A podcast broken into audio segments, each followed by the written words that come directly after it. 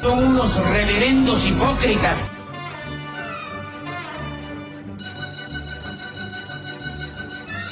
¿Por qué no suben a la tribuna a responderme si son tan hombrecitos? Tú te puedes reír, tú puedes decir lo que tú quieras, pero tú mientes.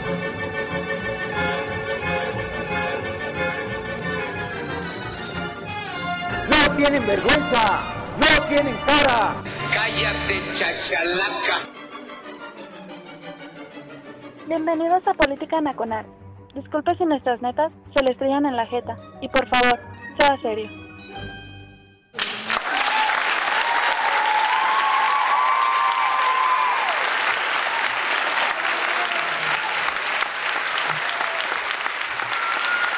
¡Qué efusivos! Y no es quincena. ¿No? Oh, ahora les ha, de haber, les ha de haber sentado bien los alipuses previos a Política Nacional. Hola a todos, soy Oscar Chavira dando inicio a Política Nacional en radiotuiteros.com. Gracias a la audiencia que está ya plagando, colmando, este, arremolinándose ahí en el tag de la estación. Eh, hijos de la chingada, ya vi que no hay tanto quórum, pero ah, hay que darle a este, a este desmadre.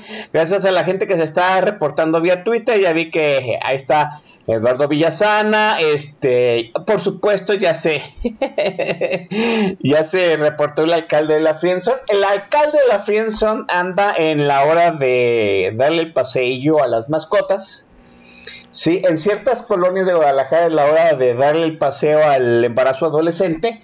Saludo a todas las muchachas que escuchando en el chichero le andan, da, le andan dando sol a su criatura para que sintetice su vitamina D. Este, gracias también a la gente que se reporta amablemente, con cordialidad, con esa categoría que siempre los ha caracterizado a la gente que nos escucha Chaviat Podcast y están inge, chingue, chingue, pues que les pongamos su podcast el lunes, ¿verdad? Hemos tenido algunos retrasos, pero pues está saliendo en la semana, entonces no debe de haber queja, ¿no? En algunos tiempos, cuando no teníamos equipo de postproducción, nos tardábamos hasta 15 días en subir los podcasts, pero ahora, este, ahora vamos a, ahí a mano, ¿no? Este, eh, oiga, hace, hace un rato están comentando aquí, trascendiendo en la nota, de que detuvieron al ex procurador del sexenio del licenciado Chulo Enrique Peña Nieto Bebé, al el licenciado Murillo Caram, ¿verdad? Pues no, no, pues, no entiendo para qué, ¿no? Pues, si en pocas palabras, eh, este, pues la, investi la, investigación que dio a conocer este, Alejandro Encinas por la mañana no, dista mucho de la verdad histórica que, este, que trascendió en tiempos de Murillo Karam, no sé para qué lo quieren él. A lo mejor ya, ya ven cómo se las gasta este gobierno en encontrar este, trucos engañadores. Bueno, nosotros vamos a lo que venimos. El pleito de Murillo Karam no es el único que, que viene en ciernes, ¿no? Este, hay otras cosas que pues, ya se están manejando ahí tras bambalinas y va a empezar, este, como es, la, van a quebrar las lanzas de la guerra por ahí en el Congreso, porque pues, si andan pidiendo el desafuero de Alito Moreno, Alito Moreno, recuerde usted, pues es, es diputado, ¿sí? Eh, y ahora, eh, según el procurador de la hermana República Popular de Campeche, cuya gobernadora es Laida Sansores, a Laida Sansores que trae a, a su Salito Moreno, este, pues lo, quiere, lo requiere, ¿no? Por, para ver qué desmadre hizo en sus tiempos de gobernador el señor Alito, ¿no? Y otros asuntos que se van a ventilar ahí en el Congreso, ya sabe que cuando hay temas del Congreso a mí me da mucho gusto este que acompañarme de una voz privilegiada, de un visor desde una posición de rango, sí, y pues es un estimado amigo desde hace ya muchos años, amigo tuitero, ¿no?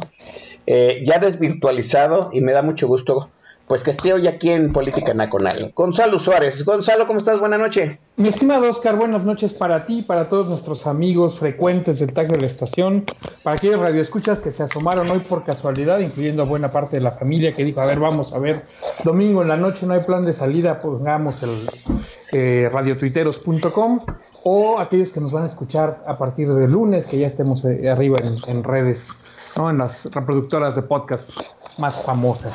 Y pues agradezco nuevamente esta invitación ya en la decimotercera temporada de Política Nacional. Parecía que iba a ser una flor de un verano y mira, ya más de 10 años estamos por acá.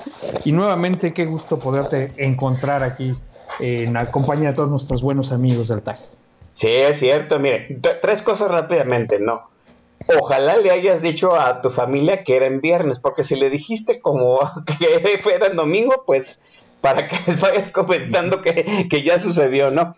Eso es una, dos, este, sí, mire, muchos, muchos dijeron que íbamos a pasar pues, de 10 programas, ¿no? Por ahí, eh, muy conocida en aquellos ayeres del Twitter añejo, ¿no? Del Twitter de los, de los contemporáneos, de los ya previos de la jubilación, nos dijeron, pues sí, que 10, nos daban 10 programas de gracia, y mire, aquí estamos 12 años después, eh, siguiendo dándole a esta chingadera. Eso, somos pocos sectarios y necios, así de fácil. Y, lo último, pues no, mire, le decía que, que debo de decirlo así, ¿no? Gonzalo Suárez, antes de entrar a este programa, hacía un recuento de las veces que ha estado aquí y todavía les puede contar con los dedos de una mano, ¿no? Pero, pues, ¿qué le digo, no? Gonzalo Suárez ha sido uno de los. Muy probablemente su familia sea numerosa porque ha sido uno. Tiene. Está, digamos que en el top 5 de los podcasts más escuchados de eh, la temporada pasada. Entonces, aquí está otra vez repitiendo Gonzalo, sí, hay que decirlo, está abajito de este, ¿cómo se llama? Ah, del León Economista, ¿no? Entonces, yo creo que debe tener una familia muy numerosa Gonzalo, eh, o, en verdad es, amigo de muchos tuiteros por ahí, ¿no? Eh, Gonzalo, este, vayamos, ¿cómo están las cosas en el Congreso? ¿Sí va, sí va a haber este periodo extraordinario? Eh, mira, Oscar, eh, de entrada yo creo que precisamente la audiencia se conjunta porque es un tema que nos preocupa a muchos ciudadanos, que estamos conscientes de que el único dique que tenemos ante la 4T eh, pasa por participación ciudadana y uno de los canales más formales para ello es precisamente el Congreso. Y ya vimos particularmente con la reforma eléctrica en que el PRI anunció que mira puede ser tal vez quién sabe pero no nos suena tan mal apoyar al señor presidente y le cayó la banda, sobre todo en redes, particularmente en esta del pajarito azul, y los voltearon a decir, ¿saben qué? Dice mi mamá que siempre no. Y uno de los temas que tocaremos hoy tiene que ver con esa negativa y quien dijo, sí, güey, no te apures, yo los arreglo, y no pudo convencer a su propio partido, ¿no? Entonces, eh, sí, el Congreso todavía tiene relevancia. Eh, dudo que tengamos una sesión eh, adicional. Digo, ya estamos a menos de dos semanas de empezar el periodo ordinario, ¿no? Y posiblemente nos vamos hasta el 1 de septiembre ya sin mayor problema, aunque haya la previa aquí eh, por ahí de la semana del 27, 29, ¿no? Los partidos se juntarán a ver qué van a trabajar este periodo y como tal, periodo extraordinario dudo que tengamos. Eh, además está por ahí pendiente el que le tienen que dar asientos a Movimiento Ciudadano en la permanente, Quedan dos sesiones, pero para eso tienen que convocarse ahí a una reunión eh, para eh, poder hacer la, el cambio de la composición. Pues dudo que lo hagan a tiempo. Si acaso cumplirán por ahí del miércoles de la próxima semana para decir, ya está, denle su asiento, hoy es la última sesión, gracias por venir. ¿No? Sí, fíjate, eh, feo. qué curioso, ¿no? El, asunto del movimiento ciudadano es muy sencillo, ¿no? No le dieron un asiento en, en la comisión permanente, si mal no tengo entendido, ¿no? Es correcto cuando Movimiento Ciudadano demostró y fue a quejarse, pues de que tenía la numeralia suficiente para tener un asiento en la comisión permanente. Es correcto. ahora, gana Movimiento Ciudadano, pero ¿quién va a perder en la comisión permanente? Porque tienen que desalojar una silla, ¿no? Debería ser la de Morena, por eso hubo tanta reticencia. Y ahí parte de la trampa o del truco que hicieron es que eh, decidieron asignarle uno a los sin que en el caso del Senado son cinco, que como tal ya podrían ser un grupo parlamentario.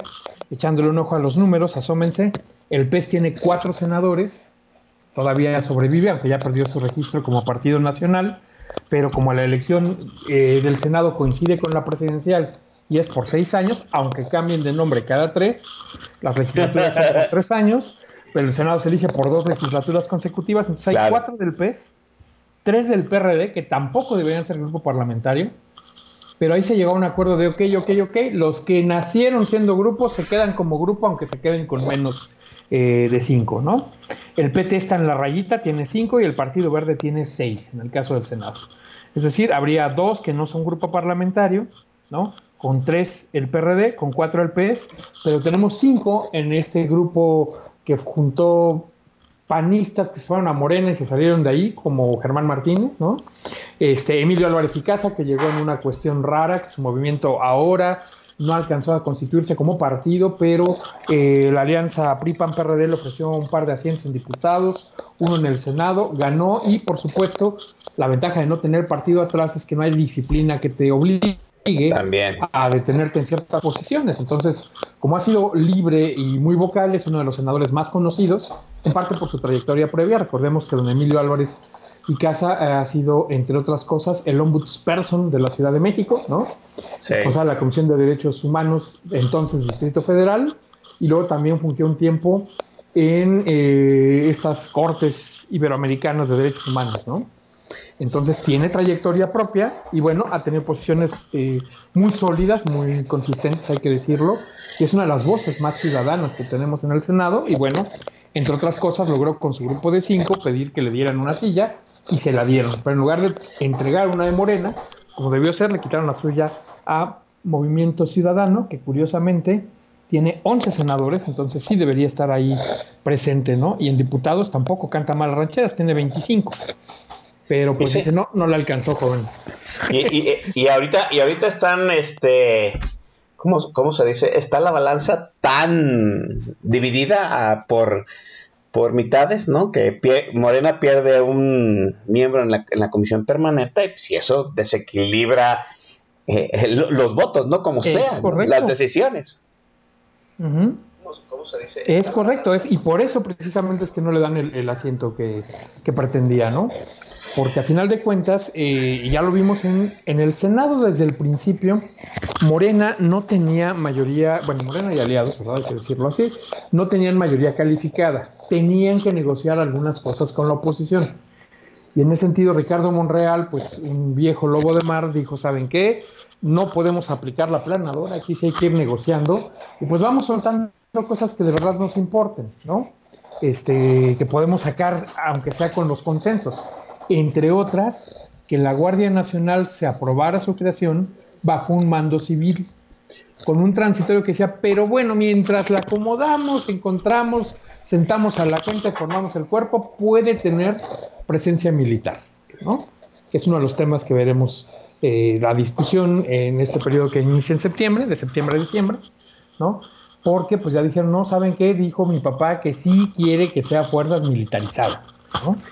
Y ahí fíjate que hay una hipótesis que habíamos escuchado alguna vez eh, ahí en, los pasillos de San Lázaro, eh, que alguna, alguien le decía que parecía una volada, justamente cuando se discutía la creación de este órgano, pero andando el tiempo me suena más coherente, obviamente reformulada, no como la, la frasearon en ese momento, pero ¿cuál podría ser una de las mayores transformaciones de papel, si quieres, de membrete, pero que podría intentar el presidente López Obrador? Desaparecer al ejército mexicano. Ah, ¿verdad? Ah, de sorpresa, sorpresa. O, o sea, est- estamos hablando, estamos hablando de no desaparecer este, la, la, la Guardia Nacional como civil, sino desaparecer la militarización del ejército y volverlo como una Guardia Nacional. Es correcto. ¿Cuál es la lógica? Mira, el ejército no nos sirve para detener una agresión de Estados Unidos. No. Evidentemente estás junto al ejército más potente del mundo, no les podríamos hacer ni cosquillas, ni siquiera usando técnicas de guerrilla, ¿no? Entonces no te sirve para frenar ataques al norte. No vas a poder con Guatemala y Belice, o sea, pegar a un, un país grande, pegar a uno chiquito, pues se te vuelve encima el, el contexto internacional y además pues, no ganamos gran cosa sumándolos a fuerzas a la República Mexicana. Pues tampoco lo necesitas para pelear hacia el sur, ¿no? Nuestros mares son bastante amplios y también nuestra marina no alcanza, pues vaya, ni a parar al narcotráfico con submarinos y avionetas, pues mucho menos a contener No, una no. fuerza bélica. Si llega de China o si llega de Europa o incluso de África, pues no habría manera de que No, no, pudiéramos no. ¿no? No tiene una banana llena de vacacionistas chilangos en Acapulco. Menos, Por ejemplo. menos otra cosa, ¿no? pero sí es una institución muy valorada por los mexicanos y su plan DN3E, E, en caso de atención a la población civil para emergencias, es de lo más notable en el mundo, en cuanto a una Fuerza Armada volcada a la paz y a la atención ciudadana. ¿no? Vienen de otros países a capacitarse, a entrenarse, a conocer ese programa. Entonces, de hecho, nuestro ejército ya no es un ejército combativo, combativo ¿no? Eh, Peña Nieto Bebé, como decías, lo mandó a participar en algunas operaciones de la ONU de cascos azules como apoyos a operaciones de paz y en casos de emergencias. No Sí, a bélicas, pero vaya, ha sido la poca intervención extranjera. Recientemente también se aprobó una incursión del ejército mexicano a Estados Unidos con aval de nuestro Congreso y visto bueno de allá, cuando el huracán Katrina destro- destrozó eh, Nueva Orleans, el ejército mexicano con autorización de Estados Unidos pudo acudir a apoya- apoyar a los eh, damnificados con sus cocinas móviles, con todo el equipo que tienen. Decían por ahí un amigo, y me, gusta la expresión, que en caso de un desastre tú ves dos grandes grupos entrando donde todo el mundo quiere salir, al ejército, o la marina en su caso, y a los periodistas. ¿no? Sí, Esos son los que van a los desastres. Los demás queremos huir, ellos entran a ayudar a la población y se les agradece y se les reconoce. Eh, Este, Gonzalo, un, un- un punto, este, estoy escuchando un, un sonido que proviene de tu micro, algo, algo así como que estuvieran moviendo un, un vaso o algo por el estilo. Ah, creo que ya creo. Ah, adelante. No es el caso, es, es aquí nuestro pequeño mic que hace trampa, ¿no? Ok. En fin. Eh, y vaya, ¿qué sucede con la posible desaparición del ejército mexicano? Si bien tiene antecedentes de la época colonial, 500 años, ¿no? Eh, creado en la forma actual por acuerdo del presidente eh, Venustiano Carranza, ¿qué pasa si desapareces el membrete del Ejército Nacional Mexicano y dejas la Guardia Nacional? que tuvo antecedentes por acá muy notables en los años de Benito Juárez, fue creado por un presidente anterior, ¿no? Eh, hacia 1848, cuando la intervención norteamericana, y simplemente desapareces el membrete del Ejército Nacional Mexicano y dejas el de Guardia Nacional. O el presidente López Obrador nos desmilitarizó. Seríamos un país pacífico. Aunque las cosas de uniforme y de nombre. Aquí, fíjate qué interesante lo que estás planteando. O sea, no, vamos, ¿cómo te puedo decir? No, no lo había visto desde esa perspectiva, pero es una cosa que ya me empieza a cuadrar mucho en, en todo lo que no me cuadra eso de entregarle la Guardia Nacional al ejército, ¿no? Pero, este, no vamos, ni, ni este, ni Ávila Camacho se atrevió a tanto, ¿no? Este, pero yo creo que si tú, si tú hicieras, por ejemplo, si ahorita yo hiciera una encuesta ciudadana, ¿qué les parece si eliminamos el ejército por esta, por todas las relaciones, por todas las este eh, argumentos que has dado tú aquí? Pues yo creo que nos cuadraría mucha gente, ¿no? Diríamos, pues sí, en realidad el ejército mexicano ya no tiene las funciones eh, que vemos en un ejército como en otros países, ¿no?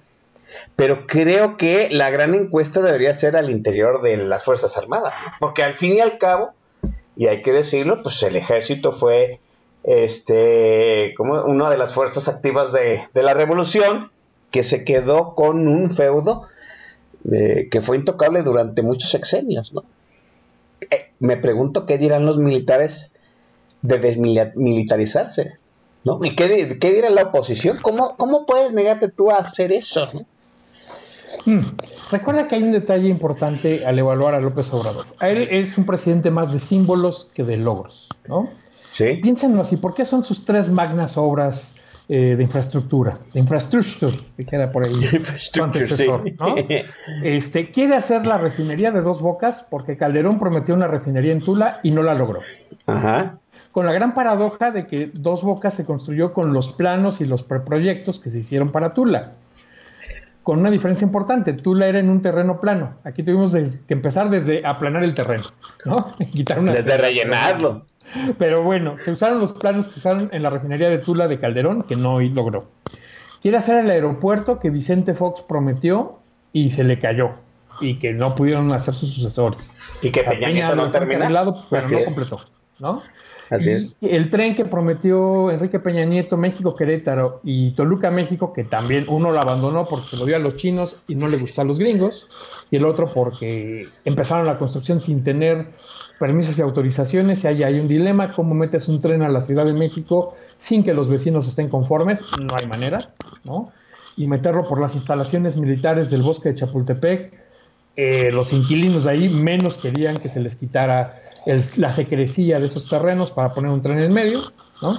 Entonces falta de resolver el tramo final de la zona de Santa Fe a la terminal de observatorio, porque si no lo conectas al metro, no funciona. No, pues no, así es. Y la lógica es que en observatorio tendrías la línea 1 que llega hoy, la línea 9 del metro que llega hoy, extenderías la línea 12 de Miscuac hasta ahí, que hoy no funciona, pero bueno, ya te garantizaría la interconexión a tres líneas líneas del metro, ¿no? Además de tener una estación de autobuses, la del Poniente. Y si le pones el tren México-Toluca, no, hombre, ya lo conectas al aeropuerto de Toluca y a la vez mediante el, metro o un tren rápido como el de Buenavista, conectarlo al aeropuerto de Texcoco. Ese era el, como el plan maestro de construcción. Bueno, Peña Nieto no lo logra y entonces construir una refinería, un aeropuerto y un tren que sus tres antecesores propusieron y no lograron es una victoria mediática. ¿No? Formidable decir, yo logré lo que no pudieron los neoliberales en su periodo. Ok. Es por eso la insistencia de estas tres obras, sirvan o no sirvan, no le importa tanto. Las otras victorias simbólicas, construir un museo en Los Pinos, eh, donde le quitaron todo lo que tenía de valor histórico, que son las salas de juntas donde se negociaron la paz en Centroamérica o los acuerdos de libre comercio, lo que quieras, y llenarlo de artesanías chafas, no funciona como un museo adecuadamente, pero bueno, es la lógica de destruyamos con el pasado, ¿no? O el tren eh, transísmico, que sería un gran logro, ¿no? Eh, que yo creo que sí sería de los proyectos prioritarios uno muy útil, que va ahí a medias tintas y que también eh, fue un intento de un presidente anterior, un tal Benito Juárez, que no le funcionó, ¿no? Y luego lo construyó Porfirio Díaz y desde entonces no se ha modernizado a tamaño eh, de lo que se requería, ¿no? Ni el tren ni los puertos, ¿eh? Hay que decirlo. O sea, el, tren, un tren moderno sin, sin la ampliación de los puertos tampoco funciona. Pero en ese sentido creo que es el mejor de los proyectos prioritarios del presidente y aquí menos atención la puesta. Eh, te doy toda la razón. Si yo también digo el tren transísmico, transísmico que ya está, Nada más lo que necesita es ampliar, vamos, modernizar la vía y ampliar los puertos, sí, sí. sí. También me parece que es que es, lo, que es lo que más se debería de cacarear, pero no. Es correcto. Ahora, eh, aquí en, una ventaja de hacer este radio en vivo es que tenemos a nuestros amigos del auditorio participando, entonces en el tag nos recuerda Rapaz que eh, Emilio Álvarez y Casa fue el secretario ejecutivo de la Comisión Interamericana de Derechos Humanos. También, correcto? ¿No? Y el Chapo nos dice que Katrina fue la primera vez que el ejército salió del país. Este, eh, la segunda en realidad, porque la primera fue durante la Segunda Guerra Mundial con el Escuadrón 201, que llegamos tarde, pero llegamos, ¿no? Pero eso sí, sí, sí es cierto. Fíjate, yo, yo en retomando este tema de la Guardia Nacional, e-, ese, ese decreto, ¿no? Que va a pasar este que va a pasar López Obrador y que, todo, que todo, toda la sospecha indica que lo va a hacer en la ceremonia del grito o en la ceremonia del desfile, no sé, en eso nada de esas sospechas, ¿no?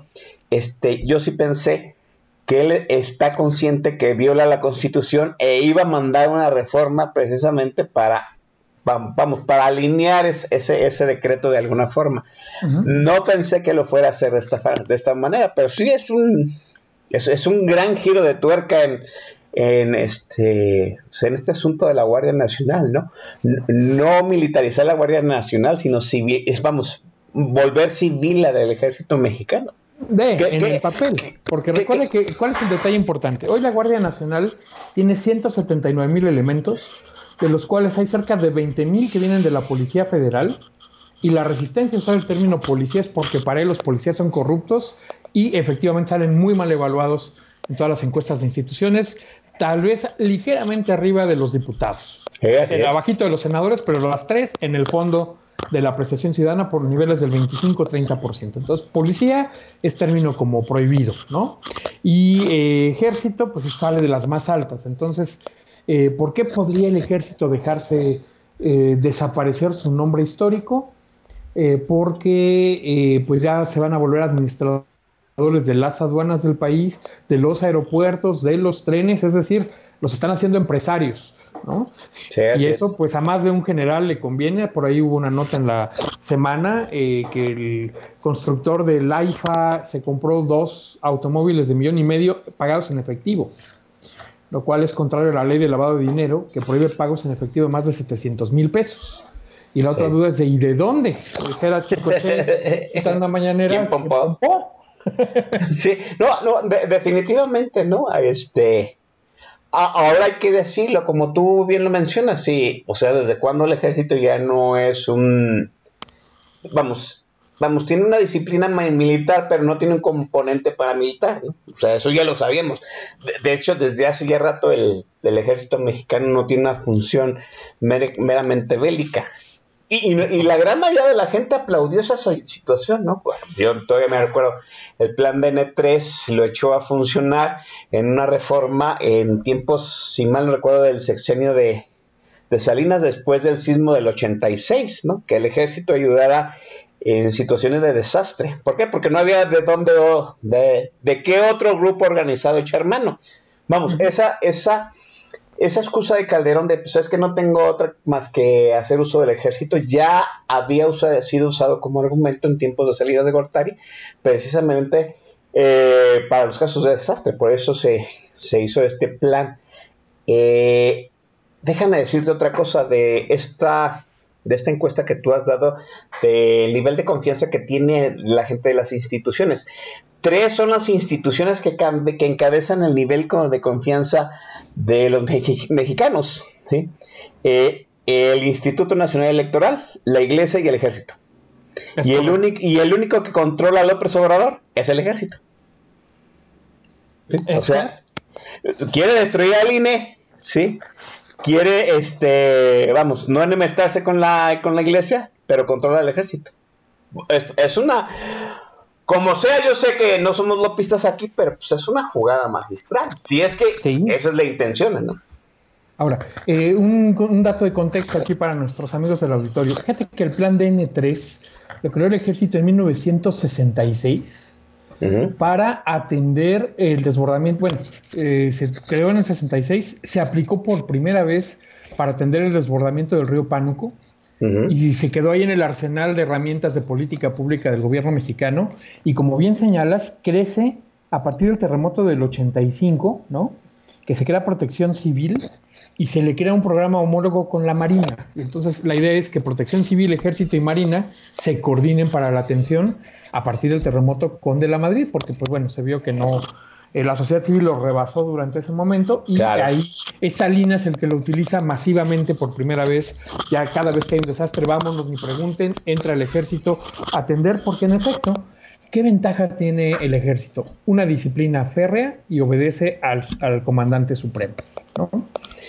Entonces, este, ¿cuál es la bronca? Que a partir de los años de Fox hemos tenido un número creciente de desertores. La vida militar no es para todos y pues pelear eh, una guerra civil de facto ¿no? con el narcotráfico, sin el marco legal y que además te acusen de violar derechos humanos y demás, sí tenemos una rotación muy alta en el ejército y en términos crecientes. ¿no? Y, eso, y, eso, también va eso también sucede en la Guardia Nacional, por lo que yo sé. No, no, no, vamos. Eh, siempre sucede, ¿no? los dichos que emanan de las fuerzas castrenses, pues lo conocí de terceros, ¿verdad? No lo puedo confirmar, no, se puede negar. Este, mire usted, yo elucubrando aquí con lo que acaba de decir Gonzalo, pienso, el presidente este, hace su decreto de pasar la Guardia Nacional, todos vociferamos, toda la oposición vocifera, y luego manda una reforma, no sé si, no, una reforma de ley, obviamente también constitucional, para pues desmilitarizar el ejército, ¿cómo, ¿cómo nos negaríamos después de vociferar, verdad? O sea, vamos a ver qué sucede. Eso, eso, eso, eso es una situación, ¿no? Y mira, lo logre o no lo logre, él lo que quiere decir es que cumplió sus promesas de campaña. Sí, claro. Recordemos que es una persona que a pesar de que eh, tenga muchos defectos y cosas que no nos gusten, tiene un alto sentido de la moral y de lo que él quiere lograr. Entonces esto de abrazos, no balazos, le llega en nuestra lectura, ¿verdad? De una posición religiosa de que, bueno, como él es un evangélico eh, muy intenso, pues matar está mal y entonces se opone al aborto, aunque las izquierdas lo propongan a nivel mundial, la única izquierda que pide eh, que no haya aborto, es la única izquierda que pone en los libros de texto que la abstinencia sexual es la mejor manera de evitar embarazos no deseados y ETS, como viene en la nueva reforma que ya se presentó esta semana. Que, de, vamos, que de hecho no es mentira, ¿no? No es mentira, pero dijeran por ahí eh, los miércoles, pero se exagera, ¿no? sí, sí, sí, Sí, digo, pero vaya, es por estas posiciones tan personales de él, lo de abrazos no balazos, es porque aunque Maquiavelo haya dicho que la ética del príncipe no es la ética de un ciudadano normal, que tiene razones de Estado que hacen que sus valuaciones sean distintas, pues él sigue pensando que es, al revés, ¿no? Que la salvación de su alma pasa por eh, hacer las cosas bien. De la presidencia, no robar, no mentir, no engañar al pueblo, aunque en las prácticas otra cosa y él alegará que nunca le dijeron la verdad a sus compañeros, pero da la impresión de que le preocupa más el juicio de Dios en primera y el juicio de la historia en segunda que el hacer lo que se tiene que hacer hoy, ahora, aquí, en el cargo que nos ostenta. Eh, este, como dicen, queda mal en lo terrenal, pero en lo espiritual, no, ¿verdad? Este, entonces no hay tiempo ya para un periodo extraordinario de sesiones, como bien lo dice Gonzalo. Obviamente las últimas dos semanas del mes de agosto ya lo sabemos que las bancadas atrincheran a sus eh, diputados para plantear el año eh, de trabajo legislativo, por supuesto, eh, lo, cual, lo cual también indica que hay broncas al interior de la bancada de Morena, porque ya llevan, si mal no recuerdo, Gonzalo, dos años en que no hay este... ya no hay extraordinaria, ¿no? No, extraordinarias no las hay. Y el, tema tiene un sentido básico. Una extraordinaria solo puede hablarse para tratar un tema en concreto, los temas para los que la convoques, ¿no? Y pues no tiene caso convocar si no hay acuerdos, si las reformas que le importaban al presidente ya pasaron, las que faltan, que serían Guardia Nacional, la reforma electoral, eh, no van a pasar porque requieren cambios constitucionales, no tienen la mayoría, ni la vocación o la disposición a platicar y negociar con las oposiciones para liberar algunos puntos y que, eh, vaya, quieres cambiarle el nombre al INE, cámbiaselo, ¿no? Pero quieres hacer que elijan a los consejeros por votación a mano alzada en el Zócalo, pues evidentemente nadie va a aceptarles eso, ¿no? y no van a resultar el punto a favor. Ah, ahora, eh, perdón, déjame decirte, yo no estoy tan seguro de eso. Pero, pero vámonos ampliando en el siguiente segmento. Me parece bien. Sí, ok. Mientras vamos a hacer la pausa para el refil, jóvenes, y es momento de que este Gonzalo Suárez, que es el, pues es el gran analista que está el día de hoy aquí en Política Nacional, este, haga uso de la prerrogativa laboral de, este, de establecer el playlist de esta emisión de Política Nacional. Venga, Gonzalo, con la primera rola. Eh, ya, ya alguna de las ocasiones anteriores que los hemos acompañado pusimos a los amigos de Mecano, la gran voz de Ana Torroja, ¿no? Y este pop español que nos acompañó un buen tramo de la juventud. Eh, pues ahora eh, citábamos a los que serían, digamos, sus herederos, no directos, porque sus letras no alcanzan la genialidad eh, que tenían los hermanos Cano, ¿verdad? Pero el tono de voz con los arreglos tan peculiares que lo hacen inconfundible me hace pensar en la oreja de Van Gogh como los seguidores naturales del movimiento que fue Mecano en su momento. ¿no? Y con estas eh, canciones, particularmente de esos romances medio fallidos, pero a la vez eh, permanentes, ¿no? que nos hablan como de un amor que se puede y no se puede, eh, hoy eh, arrancaríamos nuestra selección musical para que más de uno haga el refil a sus bebidas espirituosas o ponga otras palomitas, no sé, este, con La Playa. Esta hermosa canción que nos recuerda, eh, pues, este amor que vio hace 50 años y se vuelve a reencontrar. O esta, estos amores que trascienden la vida, ¿no? Que ya habías tenido y no recordabas y vuelves a encontrar. Y bueno, pues vámonos con La Playa de La Oreja de Van Gogh.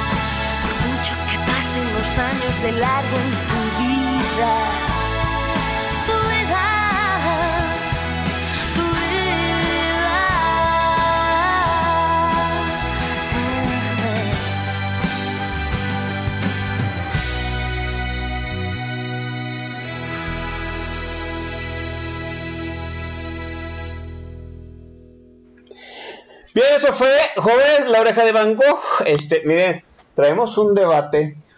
eh, Gonzalo Suárez y su servidor. Déjeme decirle, Gonzalo Suárez y su servidor somos contemporáneos, ¿sí? Más o menos ahí rondamos ya eh, la, la mitad del siglo, ¿no? Entonces, muy fans de Mecano ambos dos, por supuesto, claro está. Y, y él, él nombra a la oreja de Van Gogh como los sucesores de, de Mecano. A mí se me hace eso muy blasfemo. Pero pues eh, opinen, ¿no? La gente que, que es que es fan de Mecano, que qué tal está esa situación de que la oreja de Van Gogh sean como que el pase de estafeta de Mecano, ¿no? Eh, yo sí hay que agradecerle, a mí me gusta mucho la oreja de Van Gogh, pues, le agradezco enormemente pues haber encausado románticamente una generación antes de que pues, se perdiera todo el romanticismo por poner estas cosas de, de Bad Bunny y la Motomami, ¿no? Este, déjenme hacer las menciones ahí en Twitter, ¿sí? En el tag de la estación está a Guzmán 4 y Javier Santoyo que están muy entusiastas por el playlist de Gonzalo. Ah, se agradece siempre. Sí, público conocedor, dicen. Este está el secretario del sindicato del TAG, Corazón, Rapaz, Jarochas, Jarochos, Jarocha 76, Montecristo 1618 y mi estimadísima Publio Fifila, además de Master El Chat, por supuesto. Y en Twitter está eh, reportándose Eduardo Villasana, el alcalde de la Frienzón. Yo, esa foto que tiene de la, esa foto que puso de la mascota del alcalde de la Frienzón, pensé que era un gato, pero no es un perro. Ya viéndolo muy definidamente, ¿no? Y también está, no creo que son todos. Bueno, dice Eduardo Villasana si los, si los militares van a aceptar que les quiten fuero militar, o sea, que enfrentarse a fueros civiles. Mire, eh, para el grado de impunidad que hay en este país, yo creo que da lo mismo fuero militar o fuero, fuero civil. Perdón, eh, pero pues es la realidad de este país. No, no creo que, que lo del fuero vaya a ser un, un gran pero de los militares. Eh, yo creo que el mayor pero es esa situación de que de, de los grados, ¿no? O sea, de que general, cabo, sargento, capitán, etcétera. Yo creo que eso es lo, eso es lo más complicado de pasar toda esa jerarquía eh, militar, todo ese escalafón militar a un escalafón civil. Yo creo que eso, eso, eso sí como que me sacaría como que me haría costillas, cosquillas si fue, yo fuera militar, ¿no? Todos estos blasones que están encima de mi pecho izquierdo, ¿no? ¿Cómo los, cómo los transformaría en una oficina Godínez? ¿no? Bueno, este... Mira, nada más eh, aquí para aclarar eh, el buen comentario de Villasaña, que tiene razón en un tema, ¿no? No sería fácil que desaparecieran las estructuras. Sería, insisto, un cambio de nombre, como hay uno muy intenso que acaba de pasar y que a nosotros como ciudadanos de a pie se nos fue, eh, no lo vimos pues, por la manera en que lo hicieron, es este truco de predistrigitación, ¿no? Como es la mano para un lado, para el otro y la bolita se pierde en el camino. Eh, la Lotería Nacional se fundó todavía en los años de la colonia, en 1780, ¿ok? Y uh, la gente no sabe que ya desapareció legalmente. ¿La Lotería Nacional? Sí, eh. sí, hubo una reforma de ley que desaparece la lotería básicamente para quitarle todas las prestaciones a los billeteros, ¿no? que históricamente eran uno de esos cuerpos del PRI, medio amorfos porque estaban por todos lados, vendían boletos y podían hacer llegar un boleto ganador a alguien que no lo necesitaba, pero que políticamente era conveniente, ¿no? Recordemos que hay un gobernador de Veracruz que ganó dos veces el premio gordo. Qué suertudo, ¿no? Sí, este Fidel Herrera, ¿no? Fidel Herrera, ¿no? Pero bueno, ah, y en los 80 se creó pronósticos deportivos para la asistencia pública, ¿ok? Cuando empezaron las computadoras y vamos a apostar a, los resultados del fútbol primero, luego el melate, y en fin. ¿Qué hizo este gobierno? Desapareció la Lotería Nacional como tal, ¿no? Y, y la fusiona con pronósticos deportivos y le cambia el nombre a pronósticos. Entonces, para efectos de mercadotecnia, la lotería sigue existiendo. Para efectos legales, pronósticos es la figura que se la queda y el nombre comercial sigue siendo lotería. Tendríamos un ejército que sigue funcionando como el ejército, con grados, niveles, fuero militar, los equipos y todo, pero simplemente se llamaría ahora Guardia Nacional. Mm. Por supuesto, es un salto complicado porque los militares no van a estar conformes con desaparecer una institución que data del general Guadalupe Victoria. ¿No? Pues Aunque su forma claro. actual sea de Venustiano Carranza, y que tiene pares en todo el mundo, pero a la vez podrían no decir que no si les compensas con más dinero a los que pueden decidir, ¿no? Como de facto está sucediendo, y si además los convences que pues serían, este, ellos no- en lo individual no tendrían perjuicio y a nivel social podrían tener más aplausos por ser civiles. Insisto, Es es un salto largo, pero es de las pocas cosas que creo que sí puede estructurar el presidente por un detalle. Fue promesa de campaña regresar el ejército a los cuarteles, sacarlos de las labores eh, de seguridad y hoy que se apoya más en ellos, pues si cambia la marca, pues no pasa nada. Y recordemos que hay ejemplos como Datsun Nissan, ¿no? Que luego se sumó con Renault y pues siguieron haciendo los mismos carros, mismas marcas y demás. Y son como estos rebrandings, ¿no? Eh, no pasaría de eso, pero Sí, bueno, es- normalmente funcionaría. Eh, ahorita estoy recordando un caso, igual si alguien sabe el, el- el caso, pues teniénteme. Pero creo que algo similar, digo, con sus, con sus asegúnes regionales, por supuesto, funciona en Costa Rica. Costa Rica no tiene ejército, constituido como tal, ¿no? pero sí hay una fuerza armada al interior que hace las veces de Guardia Nacional, ¿no? O sea, eh, o sea pero en lo legal, Costa Rica no tiene ejército, ¿no? Eh, creo que también hay un símil, vuelvo a decir, con sus variantes regionales en los suizos, pero lo estoy sacando así de a bote pronto, ¿verdad? Igual me estoy equivocando en algo. Este, mm, ah, decía mi general Obregón, ¿no? No hay general que aguante cañonazos de 50 mil pesos. y, ahorita pues, el presidente López ha repartido cañonazos no, no de 50 mil pesos, de más. ¿no? se, ha, se, ha, distinguido como general de, artillería el presidente López en ese sentido. decías tú, el bloque opositor no va a dejar pasar la reforma electoral ni el decretazo de la Guardia Nacional. ¿Todavía hay bloque opositor? ¿Todavía funciona esa cosa? Digo, ¿por qué? Porque emergió, si ya sabemos, en la para decirle no a la reforma, a la contrarreforma eléctrica de, de Manolito Bartlett, que chingue a su madre licenciado. Este, pero yo, déjame decirte, tengo mis asegúnes de que ese bloque opositor vaya a funcionar, sobre todo en la reforma electoral, porque lo que dejó vislumbrar el grupo parlamentario del PRI, o sea, su propia propuesta de reforma electoral, había muchas cosas que podían emparejarse con la propuesta de Morena. Todavía hay bloque opositor y, sobre todo que vaya a funcionar en esta reforma electoral, Gonzalo. Mira, Oscar, yo creo que en esta reforma electoral en concreto, aunque el PRI se saliera de la reforma, tendrías al Partido Verde y al PT sumados a ella. ¿Por qué? Porque la principal propuesta, aparte de cambiar la línea y que ahora votemos por nuestro Lorenzo Córdoba favorito, ¿verdad? En las urnas a mano alzada, es desaparecer las plurinominales.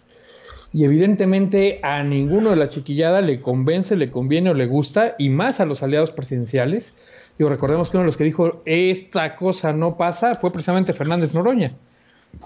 Y porque más de uno sabe que eh, de irse a, a, distritos uninominales, lo que no les dé Morena en la mesa, no lo van a poder ganar por otra vía y ya se ve que pues Morena no necesariamente les cumple. Recordémosle a nuestros amigos del auditorio que de acuerdo a la alianza opositora, ¿no? Y el reparto de curules, eh, los amigos del Partido Encuentro Social se llevaron 50 diputados. Pero al día de la toma de posesión de la Cámara, el, 1 de septiembre, tenían solo 30. O sea, en la mesa les robaron 20. Y así para las trivias curiosas que a, a más de uno sorprende, Fernández Noroña entra la legislatura pasada asilado por el PES.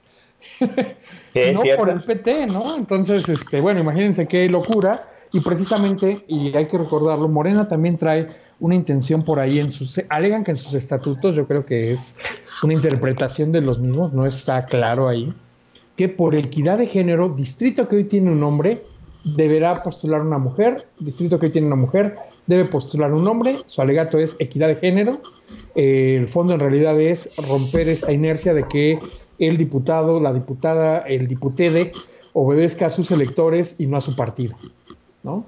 Porque la única manera de no eh, de ser postulado sin pasar por su distrito, pues va a ser irse a las listas.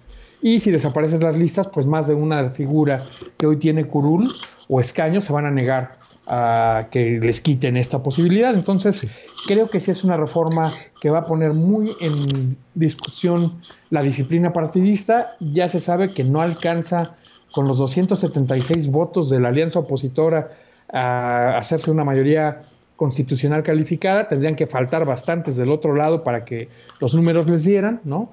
Y que ninguno falte de este lado. Y bueno, ya lo vimos en la reforma eléctrica. E insisto, eh, el presidente no la va a retirar por no reconocer una derrota y por alegar que él trató de hacer lo correcto y la mafia del poder se lo impidió, ¿no? O eventualmente, pues llegar a un ejemplo como lo que llegó a ocurrir en Venezuela, que eh, ante ciertas oposiciones del Congreso, eh, mayorías calificadas que no se obtenían, diluyeron la Asamblea Nacional y convocaron otra totalmente a favor de Maduro, ¿no? Sí, claro. Ese es el riesgo que yo veo por atrás, que si no la puede forzar por la vía constitucional, pues la intente por la vía del pueblo bueno, nos la pide a mano alzada. ¿no? Digo, ya, lo comentó en la mañana, ¿no? Dijo que si no le aprobaban su reforma electoral, pues era el pueblo el que iba a tener que defender la democracia. ¿Cómo? Pues ya sabes, ¿cómo puede ser? no pónganse a lucubrar, ¿no? Lo que puede hacer un fanático del presidente enardecido por él mismo, ¿no? Este, este, voy a suponer porque todavía, miren, pues la burra no era arisca, la hicieron a palos. Y pues este de, la voz ha recibido varios palazos del PRI, ¿no? Y, y hablo mucho del PRI porque, pues todavía todos recordamos, pues, en esa sesión, eh, en ese debate, en esos días previos a que se votara la reforma, la contrarreforma eléctrica de Manuel, del licenciado Manuel Bartlett, pues al Alito, ¿no? Alito Moreno, este, el jefe de la bancada del PRI, y no nada más el jefe, sino el ahorita presidente nacional del Jurásico Institucional, pues este acuartelando a sus muchachos, este haciendo videos, poniéndolos como si ellos fueran a ser los Avengers, la Liga de la Justicia, ¿no? Y qué bueno, ¿no? Alguien dijo, bueno, este Alito Moreno ya vio que puede sacar raja mediática de, este rechazo al presidente, después de haber medido la fuerza presidencial tras este la revocación de mandato. Pero pues después de eso, después de ese rechazo, le han tundido Alito, con, con justo de razón. Aquí no, voy, aquí no voy a poner no voy a poner en entredicho si lo, si lo que, si los, si los audios de Laida Sansores son reales o no son reales, si están salidos de contexto o no. Ni sé ni entiendo no, la razón es porque el, eh, el ahora este, procurador de la Hermana República Popular de Campeche quiere llevar a proceso a Alto Moreno. No, yo lo que sé es que le han tundido. Y lo que sé es que también tiene cola que le pisen y se la están pisando, por supuesto. Se la primero la están exhibiendo. La pregunta es, ¿el PRI llega unido de la misma forma a la reforma eléctrica que a la reforma electoral? O sea, sobre todo porque pues, ahorita el liderazgo de Alito están en entredicho, ¿no? A mí, yo, la verdad, debo decirles, ¿no? Si yo fuera periodista, pues diría, Alito Moreno ya es un lastre, ¿no? Es un cadáver que te apesta tu bancada y literalmente, pues yo ya lo hago un muerto político. ¿Tú cómo ves este asunto, Gonzalo? Bueno, siempre es polémico el tema, mi estimado Oscar, porque en efecto es un lastre, es una carga política para ellos, es una marca muy quemada, ¿no? Y dentro de una marca que tiene cierto desprestigio social, que haya alguien acusado eh, del tema del lavado de dinero, de corrupción y que además presuma una casa de 10 mil metros cuadrados en, Campeche, pues bueno, no ayuda a generar una imagen de honestidad, de eficiencia y de eficacia. Sin embargo, también hay que recordar que Alito eh, ya fue juzgado por este delito y salió limpio. Como dicen por ahí, no lo acusas de ratero, digo, lo acusas de ratero, no de pendejo. Saben cómo esconder las cosas, ¿no? Este, entonces, eh, él ya fue juzgado por esto, puede seguir adelante. Recordemos que fue algo clave en la elección pasada. Eh, Peña había dicho mucho tiempo que podrán decirle que era pendejo y que tal vez no sabía de economía, pero que de lo electoral le entendía. Entonces propone un candidato, eh, eh que tiene todo el perfil para ser un gran presidente, había pasado por varias secretarías, había estado en gobiernos del PRI y del PAN, podía eh, construir este consenso de que era un hombre honesto, trabajador, a pesar de un par de escándalos que le tocaban de rebote, como el seguimiento adecuado a las sanciones de la estafa maestra, ¿no? Que no los que metió a mucha gente a la cárcel, pero de rangos medios, no subió al verdadero perpetrador de ese abuso, ¿no? Eh, que ni siquiera Rosario Robles, pobrecilla, ella sí le creo que fue honesta, le engañaron los del segundo nivel, ¿no? Y no decimos Emilio Lozoya para que no, digo, eh, el que fue su secretario ahí, su coordinador de asesores y demás, que es el que sí hizo las trácalas, ¿no? Sí. Eh, pero vaya, pobrecita Rosario, ah, se ha mostrado bastante más eh, entera y más eh, seria, ¿no? Eh, que muchos, se ha aguantado vara, pues será la presa política este sexenio, y yo creo que saldrá el primer día que deje el poder López Obrador, hasta entonces, no antes, pero sí aquí digamos que Rosario ha aguantado como los, las grandes y con estoicismo va a probar que es inocente, ¿no? pero bueno, sí hubo corrupción con Peña Nieto, él decía, no se apuren, Mid la puede hacer bien, y cometieron un error el primer día de la campaña. Van al PRI a hacerle un destape como en la época clásica del, del PRIATO, allá con los años de Díaz Ordaz o de Echeverría, ¿no? Con los tres sectores del partido, hacer su evento y llega a decir, háganme suyo. este error. que es decirle a los puristas, yo no vengo de aquí, háganme suyo, pues los puristas dicen, no es mío, ¿no? Y la ciudadanía dice, pues no, que no eras del PRI, güey. Entonces ese torpedo no pudo salvarlo Además de que sí era un gran técnico, un gran profesional, un hombre con formación y experiencia, pero pues que era anticlimático como para llevar una campaña presidencial, ¿no? Queda Pues fuera. Y entonces, ¿cuál es la posición de Peña? Pues a fortalecer a la oposición. Hasta que empieza Ricardo Anaya a decir, y yo voy a meter a la cárcel a Peña. ¿Qué te queda cuando tu candidato está ponchado, va en tercero y hacia abajo? Y el que va en segundo y puede competirle a López Obrador dice, y se va a ir a la cárcel. ¡Pum! Este, no le queda más que negociar el famoso acuerdo de impunidad, según algunos, ¿verdad? O simplemente no meterse, decir, bueno, pues ya no ganó el mío y el de acá quiere per- eh, perjudicarme en lo personal, que se frieguen las cosas, yo voy a salvar el pellejo, como lo hemos visto en varias elecciones estatales recientes, ¿eh? Sí. que más de uno dijo, bueno, pues de que pierde el PRI a que pierda yo, pues que pierde el PRI. Total, ya ni me quiere, ¿no? Me van a expulsar del partido, a mí que me hagan cónsul. es cierto, sí. Sí, sí. ¿no? Por ejemplo. ¿No? O Claudia Pavlovich, el propio, este, eh, la reencarnación esta de Freddie Mercury, ¿no? Que gober- gobernaba en Hidalgo, Omar Fayad, ¿no? Este, pues todos ahí muere, güey, ya, eh, le entrego el Estado, pero que no me persigan. Bueno, fue lo que hizo Peña en su momento, ¿no? Es decir, no sé si fue activo o simplemente bajó las manos, ¿verdad? Pero dejó que el triunfo de López Obrador tuviera en más de un estado el aval de la estructura priista de tierra, que además decían, güey, se agandallaron las candidaturas, o sea, ¿cómo es que la gente que puede ser la secretaria de Hacienda de MIR ya quiere ser diputado, senadora, ¿no? Este, ¿Cómo es que el propio presidente del partido va en la lista de diputados? Pobre Enrique Ochoa, ¿no? Lo corren de la presidencia del partido porque ya tenía amarrada una pluri de los primeros lugares de la lista. Se agandallaron las candidaturas, el PRI de base no jaló, ¿no? Las estructuras territoriales locales trabajaron para Morena y por eso llegan a 30 millones. Quítale los priistas resentidos y perderán entre 8 a 10 millones, ¿no? Sí, sí, son los que ya no participaron en la revocación de mandato. Por ejemplo, ¿no? O que lo hicieron perder la mayoría calificada en el Congreso en la elección Tres interna. años después, así es, correcto. Correcto, ¿no? Pero vaya, en su momento, Peña Nieto Bebé bajó las manos, dijo, yo no me meto, no es mi pedo, y arréglenlo como puedan, ¿no? Y pues ya estamos aquí eh, pagando las cosas y siguen por ahí los runrunes de que los videos de este, la Casa Gris y demás, pues tuvieron el aval, el conocimiento o la producción de Peña o su grupo cercano, pues, para que vean que no le pueden pegar tan fuerte, ¿no?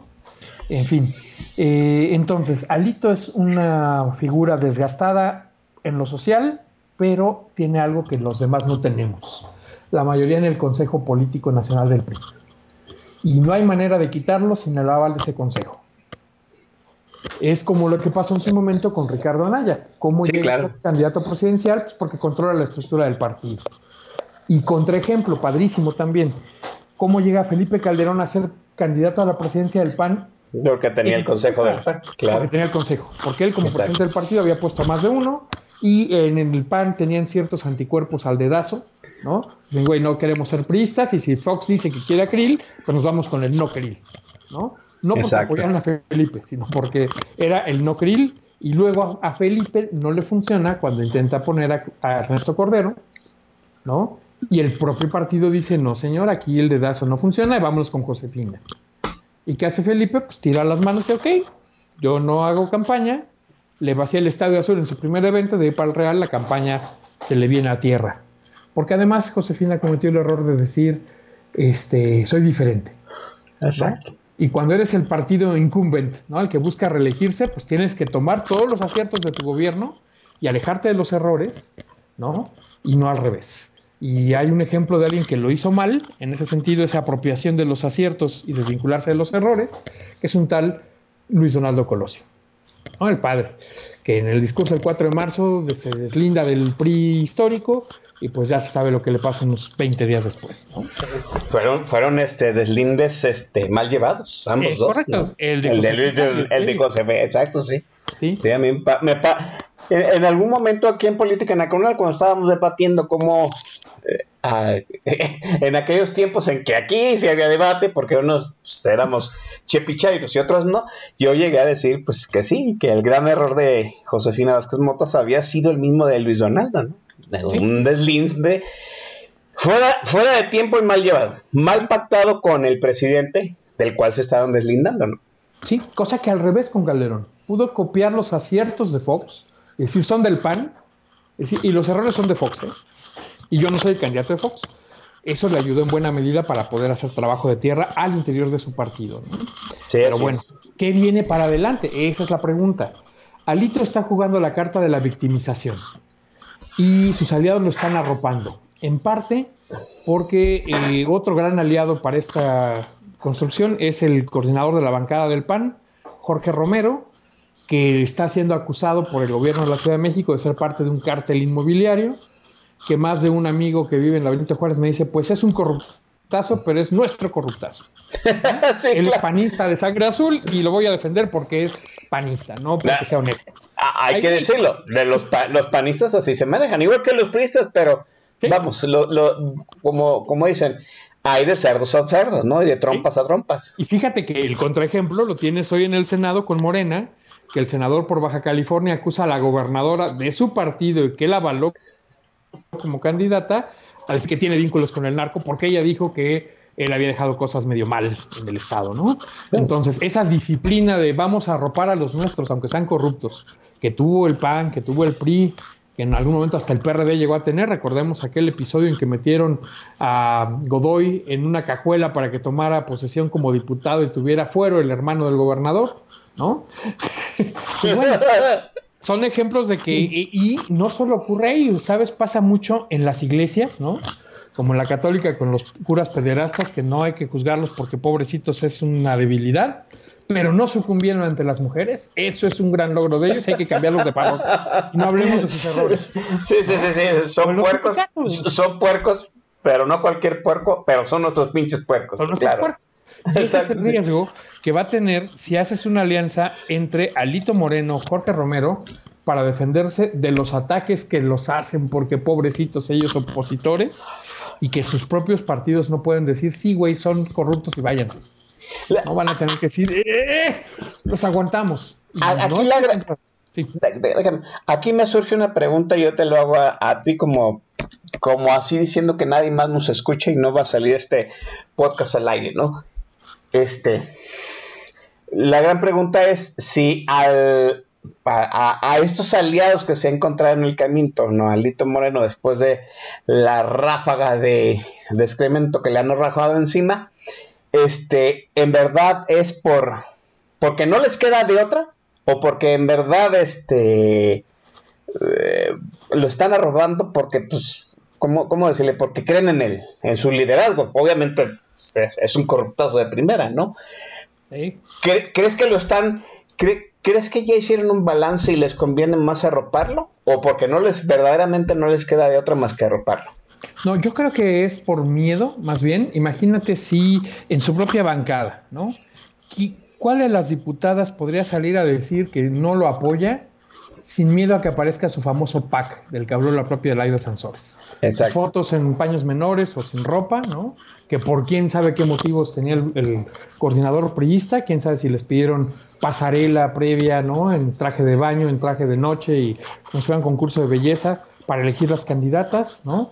O si fue después, o si les puso cámaras en alguna de las primeras plenarias antes de tomar posesión, o si es voluntario o fue forzado, no lo sabemos. Dudo que quieran contarnos la verdadera historia, pero nadie se quiere arriesgar a que lo hagan público, ¿no? Y recuerda, por ejemplo, que Morena arropó muy fuertemente a este diputado poblano que fue acusado de pederastia, captado en un hotel con un menor de edad y que aún así quería escaparse. Y cuatro meses aguantaron la presión para iniciar el desafuero, ¿no? Y al final avanza junto con el de Mauricio Toledo del PT, ¿no? Que había sido electo por el PRD y se switchó de partido ahí a la alianza precisamente para garantizarse no solo el fuero, sino la preservación del fuero. Y fue tal el nivel de escándalo que fueron por él. Y en parte, ¿por qué? Porque recordemos que como perredista saboteó un par de eventos de Claudia Sheinbaum, en la medida que era una de las corcholatas que iba en primer lugar, pues no le convenía a ella que quedara impune y al revés podía descargar su ira con alguien que le tenía una afrenta personal y que además podía decir, ya ven, no somos iguales, hasta los nuestros los perseguimos. Nada más se tardaron, ¿no? Ya era incluso diputado electo cuando se fueron a su desafuero y el señor recordando que tenía raíces chilenas, pues anda por allá, muy quitado la pena. Este, Fíjate. Jullido. Fíjate lo que estás comentando.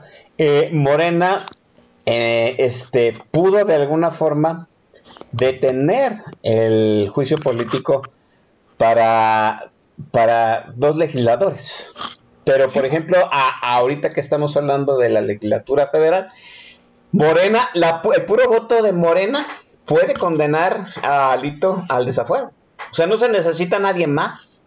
Con que, con que Morena ponga de acuerdo a toda su gente y no falte nadie el día de la votación, pues Morena puede quitarle el fuero a, a Alito, despedirlo del Congreso y ponerlo en las manos de la justicia, justicia de Campeche. O sea, aún así, ¿vale la pena meter la- las manos al fuego por Alito?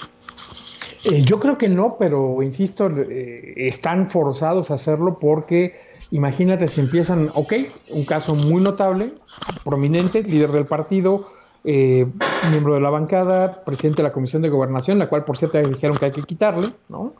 Este, imagínate que le quitas, eh, o vaya, que dejas caer ese, ¿quién podría tener un blindaje que aguante un ataque si a este señor, con esas tres eh, posiciones, presidente del partido, eh, diputado y presidente de una de las comisiones más importantes, pierde el fuero? Absolutamente toda la oposición estaría en riesgo, ¿no? Porque les van a hallar hasta que se pasaron un alto y que se metieron al carril del Metrobús, ¿no? Sí. O que no pagaron pensión alimentaria, o vete tú a saber, digo, a final de cuentas en la política eh, ser un hombre honesto es muy difícil. Los hay, hombres y mujeres de trabajo y verdaderamente honestos que llegan, eh, pues como algún invitado que has tenido por aquí alguna vez, ¿no? Santiago Arroyo, que lo postularon por su trabajo previo y en la sociedad civil, ¿no? Sí, así es. El propio diputado que tuvieron por allá en Jalisco, Kumamoto, que llega por un distrito muy ad hoc a su filia y su manera de actuar, pero además llega por la vía del eh, libre, ¿no? Porque los partidos no llegaron a un acuerdo. Pero son los, los menos, ¿no? Incluso si hasta el propio Emilio Álvarez y Casa, el senador del que hablábamos, con todos los blasones que tiene, ha sido acusado y perseguido, pues bueno, ¿qué pueden esperar los demás? Entonces, Entonces, creo eh, que es más bien, es ajá. supervivencia, no es convicción. Aldito es la madre de todas las defensas de- del fuero. Ujú. Sí la requiere y sí la va a tratar de defender. Yo creo que sí van a poderlo tirar, pero pues ya se vio de qué lado más que. Es decir, eh, Morena dice que Alito no puede mantenerse en la Comisión de Gobernación, hacen una sesión sin él y sus aliados, tienen mayoría simple, logran pedir la petición de retirarlo de la presidencia de la Comisión de Gobernación. En el Inter, pues se discute si eso no es legal y eso tendrán que verlo en la Cámara. Yo creo que la solución es que no es legal. La solución legal, vaya, es que esa, esa remoción no es válida, pero la solución política es que tienen mayoría y les vale, ¿no? Sí, no me salgan es. con eso de que la ley es la ley. Pero del otro lado, antes de que lo retiren, ¿qué hizo Alito?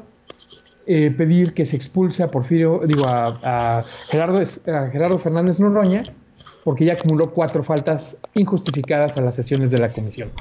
Ojo, todos faltaron a las comisiones para no atenderle, no darle el quórum al Alito, pero el que juntó las cuatro al hilo y no tuvo la precaución de mandar sus comprobantes es eh, Gerardo Fernández. Fernando.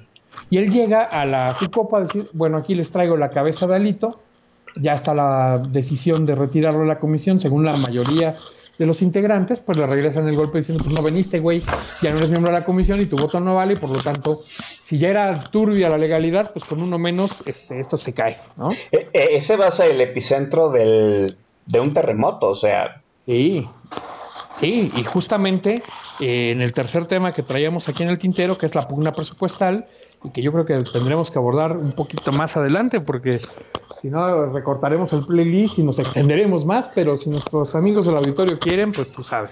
no, lo- nuestros amigos del auditorio ellos están en su casa bebiendo tranquilamente y uno acá está desquitando la chamba y no me van a pagar tiempo extra. Vámonos rápidamente a la, la segunda intervención musical de Gonzalo Suárez. Chamaco, venga con la segunda rola. Ay, mi hermanito, eh, esta es una rola que a mí me llegaba muy profundo por el tema de la timidez Ay. damas, ¿no? Eh, en este caso una niña que le gusta el muchacho que ve todos los días en el tren, se quiere acercar a él y no lo, no lo logra. Eh, es muy bonita, me gusta, pero cuando te enteras que está escrita a partir del cuaderno de notas de una chava que viajaba en los trenes eh, que estallaron en la estación de Atocha un 11 de marzo en Madrid, este, toma otra dimensión y es como para dolerse y sentir que es jueves.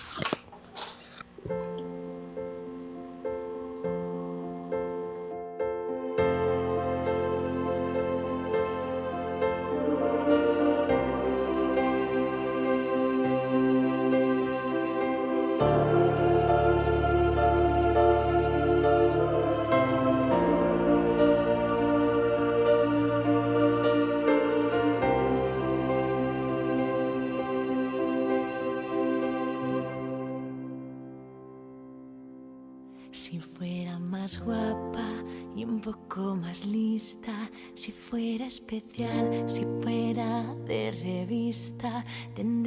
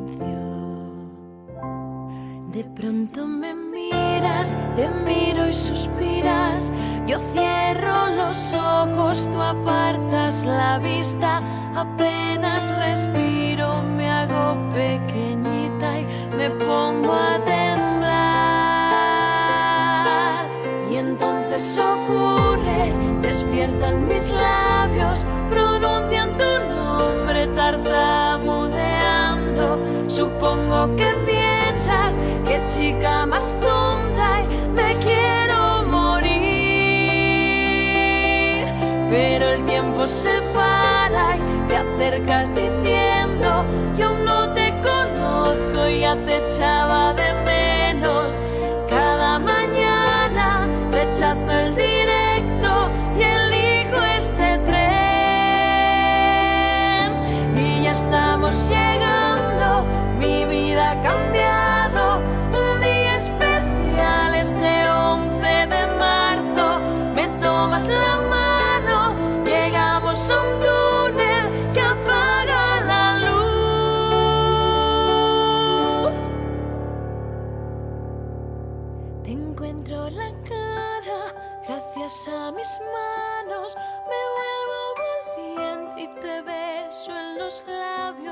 Dices que me quieres y yo te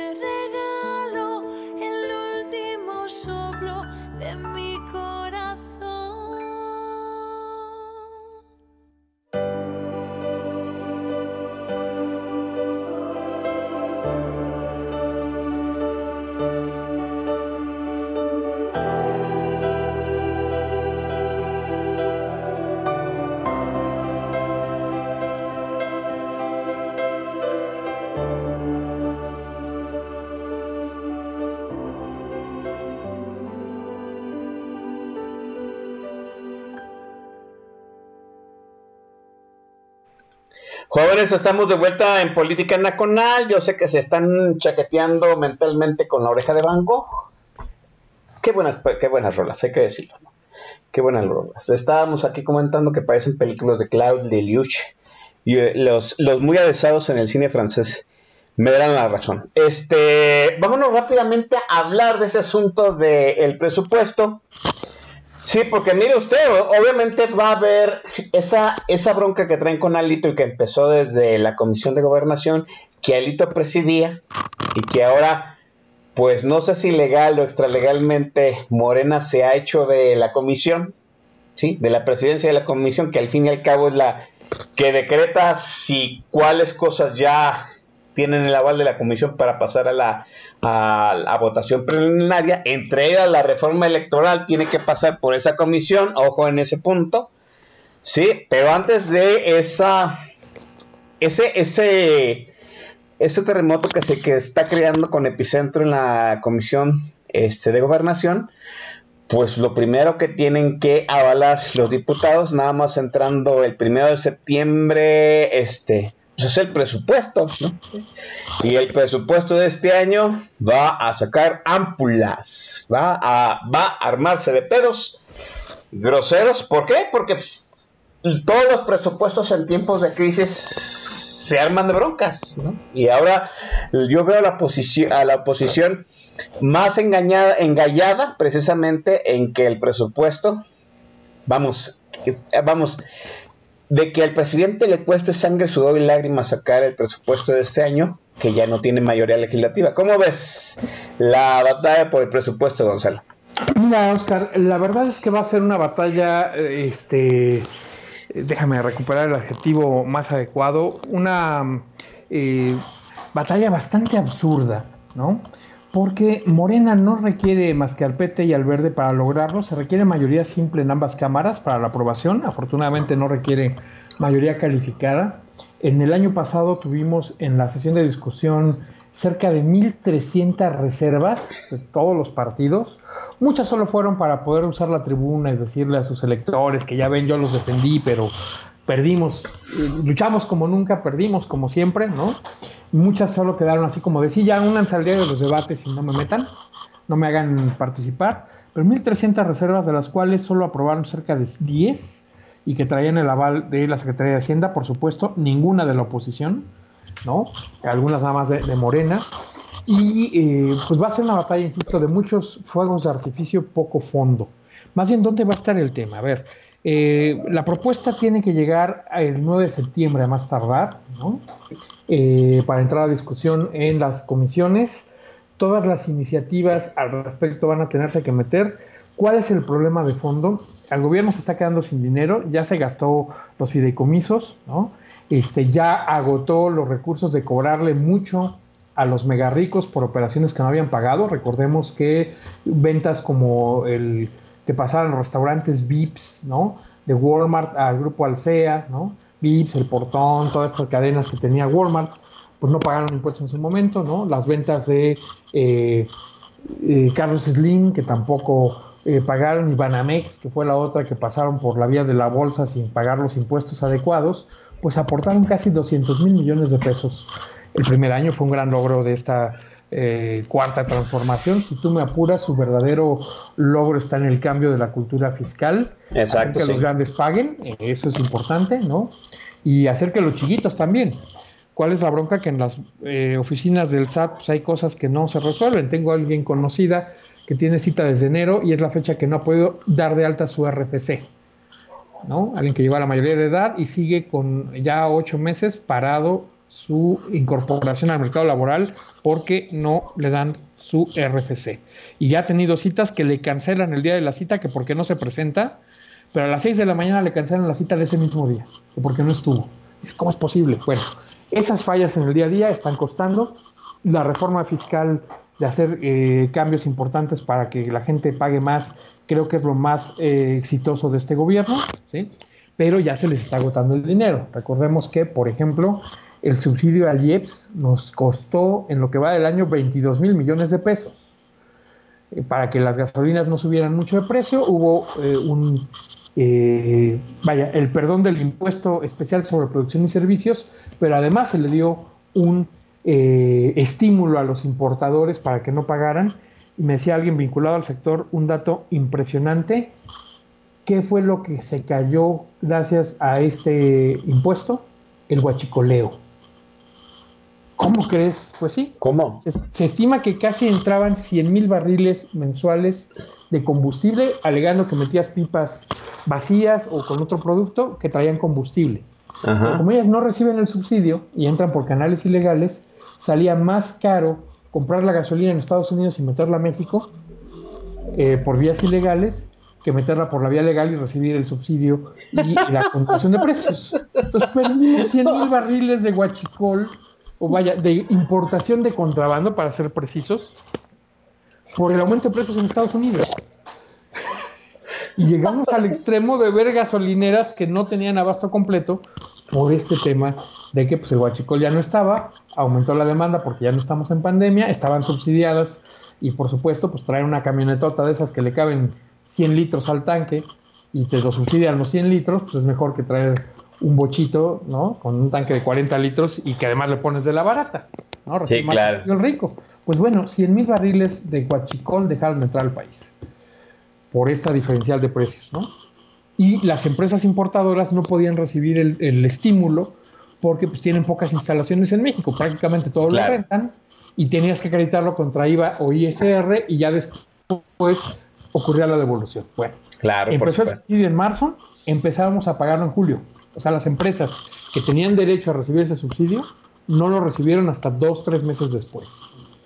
Entonces, pues eh, se de- desestabilizó el mercado nacional de una manera notable. No llegamos al desabasto total, generalizado, pero sí llegabas a algunos días que había gasolineras sin producto. Bueno, ese es el verdadero problema, el cómo vamos a pagar lo que hace falta más adelante.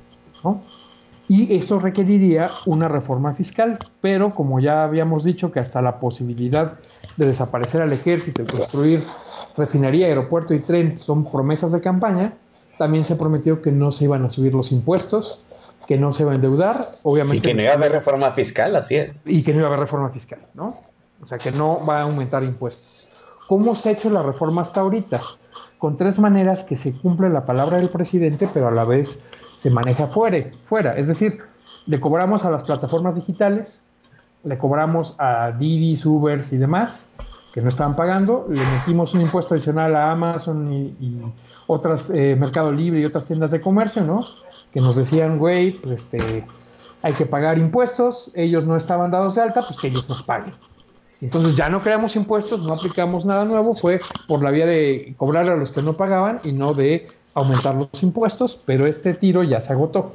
También, sí, claro. Y, y fue por la vía de reducir deducciones, más que de aumentar ingresos. Entonces te complican bastante más los procesos, ya lo que vivimos algunos con verdadero terror de que su constancia de situación fiscal para poder cobrar su nómina joven, este, pues a más de uno sí hicieron que entrara la fiscalización, el cierre de las famosas factureras y del outsourcing también implicó una mayor recaudación y han sido buenas maneras para aumentar la recaudación sin eh, cobrar. Pero medidas como el subsidio a las gasolinas está comiendo la lana, ¿no? O sea, 22 mil millones menos de IEPS negativo, subsidio, pues, en lo que va del año, 53 mil millones en el último mes, ¿no? Se come lo que había recaudado por ahí. El punto embargo- es. Ah, perdón, adelante, Gonzalo. No, no, vas a requerir más dinero que no pase por la vía de impuestos, que no pase por la vía de eh, eh, eh, crear, vaya, nuevos impuestos, ni de endeudar explícitamente al gobierno. Ese balance va a estar complicado y ese tienen que convencer a los morenistas. ¿Cuál fue el principal logro, insisto, de este gobierno al arranque? Que a los diputados se les acabaron eh, la asignación de proyectos a sus distritos. En el primer año del gobierno de López Obrador llegamos a ver filas, ¿qué te gusta? Aproximadamente en un día que contamos cerca de 600 personas llevando proyectos para que sus municipios recibieran dinero. Ajá. Porque sus diputados habían dicho que los iban a dar. ¿Y qué crees? Ninguno se aprobó. Y entonces ya para el tercer año ya ni fueron a pedir dinero. Ya Claro. sabían que la asignación venía desde el centro y se callaron, ¿no? Entonces se acabó Santa Claus y los Reyes Magos. Solo hay uno y vive ahí en Plaza de la Constitución número uno. Pues así es. Y ya, y lo- ya no entendieron. Eh, sospecho que los diputados morenistas no van a poder moverle mucho.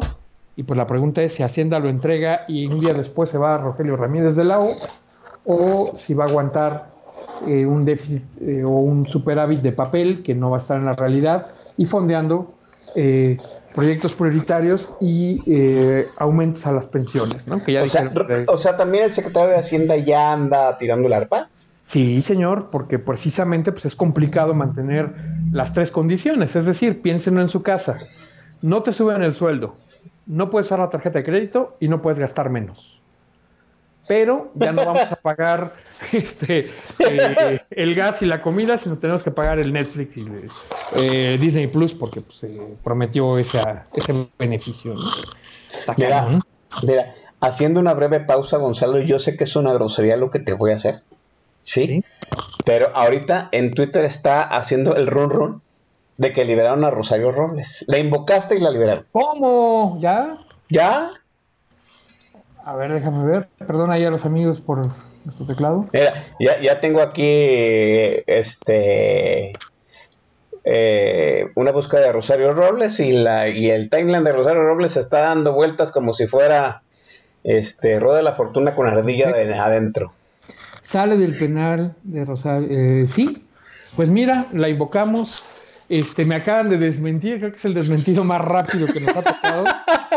Me da mucho gusto por ella, ¿no?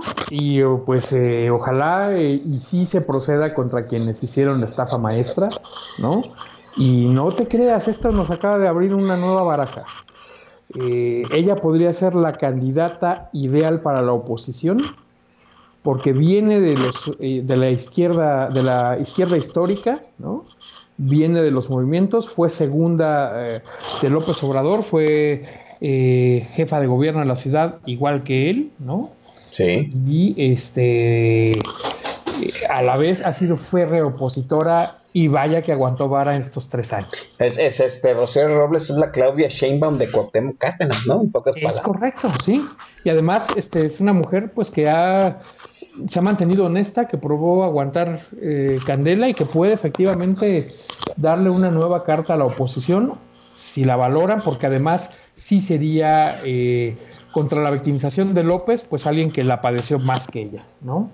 Y sus contras, pues ya sabemos, sería su relación con Ahumada y los famosos videoescándalos, eh, las corruptelas que dejó a su paso en el PRD, la compra del edificio que hoy ocupa la Fiscalía General de la República en la Glorieta de Insurgentes y que no se concretó, pero sí le costó el dinero al partido, que insisto, dudo que haya sido a beneficio de ella, pero se hizo una compra eh, irregular y podría ser algo para que la ataquen, pero a la vez pues tiene la experiencia de gobierno y tiene eh, ha, ha trabajado con PRD y con PRI, o sea que dos de miembros de la alianza podrían avalarla y oye qué buena eh, jugada acaban de hacer. Ojalá Oye, si- si no tú fueras- que lo aceptaron mal.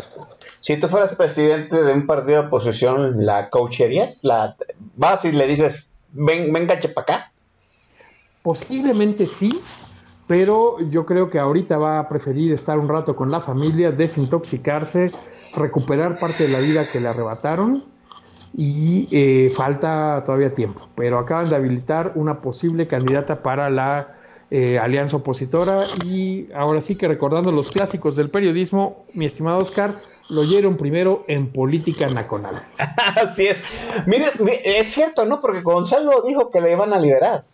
Sí. Ahora que, que se equivocó el tiempo, ¿no? Porque dijo que no, ni un día antes de que se saliera López Obrador. Pero hay que ver, ¿no? Eso es el run run ahorita. No nos vayan a agarrar como la, el, este, la semana pasada que dijeron que la secretaria de Educación iba a ser eh, Elenita Bulla y todos muchos nos fuimos con la finta, ¿no? Este, eso que me estás diciendo que el secretario de Hacienda ya anda lanzando el arpa también, eso sí me da miedo, ¿no? Porque Sí. ya sabe usted, ¿no? O sea, aquí el secretario de Hacienda renuncia o tiene miedo y los primeros que se sacuden son las finanzas del país. Sí. Y, y empezamos a ver vuelo de golondrinas y no precisamente de aves, ¿no? Sino de, sino de este los capitales golondrinos que se van, ¿no? Antes de que empiece la crisis. La crisis, Macario Escatino lo ha dicho, va a ser una crisis fiscal. La crisis fiscal empieza eh, este septiembre, en, en esta noción que nos estás dando, Gonzalo. Depende si logran o no plantear adecuadamente el presupuesto, eh, que es importante, a final de cuentas, eh, ya está el AIFA supuestamente operando, le meterán dinero, pero mucho menos. El tren Maya duplicó el costo, se va a requerir lo que se haya liberado del AIFA, ¿no? Dos Bocas se supone que ya cierra presupuestalmente este año, aunque sepamos, que faltan eh, plantas por inaugurar, ya lo inauguraron, ¿no? No, este, Dos Bocas eh, ya presupuestalmente igual este año quedaría totalmente cubierto ¿no? Ya lo que seguiría es tiempo para ensamblar el Lego y ver que les funcione, que lo puedas prender y no se desarme, ¿no? Pero ese ya es otro momento. Entonces, eh, eso baja un poco. ¿Qué va a meter presión? Pues que el presidente anunció aumentos a las pensiones para Pensiones, es. mayores y demás. Eso puede subir. No, y la- y- y- o sea, no nada más se aumentan las pensiones. La base de pensionados Va o sea, crece, crece año tras año. O sea, son, es más gente la que recibe una pensión y la pensión aumenta año tras año también. A- ahora hay que decirlo, ¿no? Y yo, yo lo comenté en un tweet.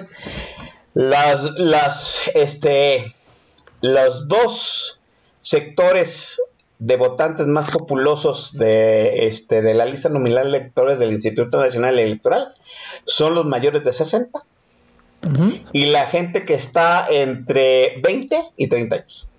Sí, Entonces, pues no, puede, no vas a dejar a los viejitos sin la pensión, por supuesto que no.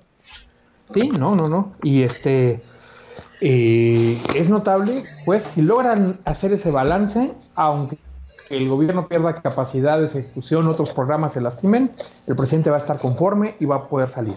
Morena, insisto, no lo va a oponerse, igual PT y Verde estarían a favor, entonces vamos a ver una muy larga discusión del presupuesto, prácticamente sin cambios. La gran pregunta es, ¿podrán tener un, un balance adecuado en el sector público? en el presupuesto está bien hecho y dos, se va a rendir de la O o lo va a defender y se va a esperar a que cierre el año ya con el presupuesto aprobado y demás. Y la pregunta es, ¿y por qué se quedaría? Es decir, por responsabilidad ante el país, sí, no lo descartemos, pero este eh, vaya que le está costando en su prestigio personal y profesional, como nos comentan acá en el tag de la estación, ningún economista serio pensaría quedarse, ¿no? Pues, no, pero también hay que, es cierto, ningún economista serio pensaría Tomaría, quedarse. sí. Eh, Exacto. Pero tampoco ningún economista serio renunciaría sin dar tiempo a que el presidente tenga un amortiguador del efecto.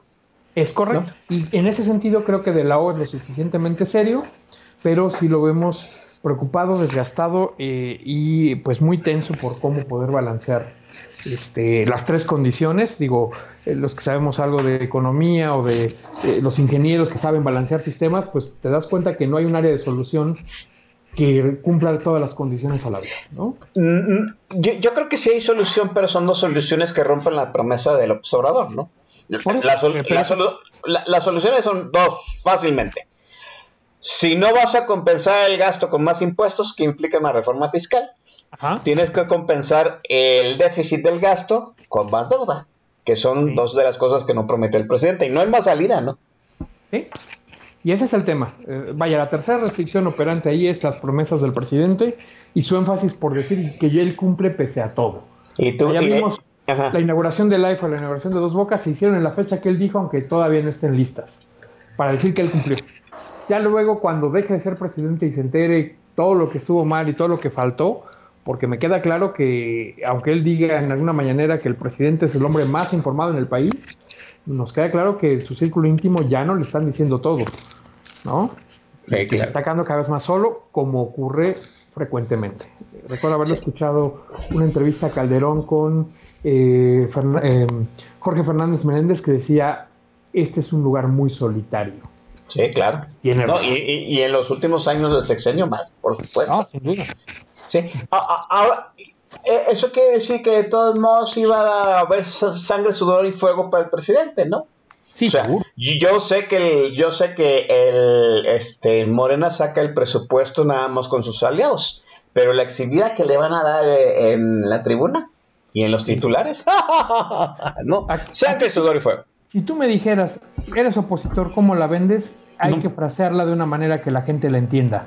Exacto. Te cuesta más en la casa porque el gobierno no está gastando bien. exacto. Pero pues no lo van a hacer así. Van a irse por discusiones más mugre López, Obrador, desgraciado, hijo de su qué barbaridad. No, hay que hacer lo que la gente lo entienda. It's the economy, stupid, había dicho Clinton.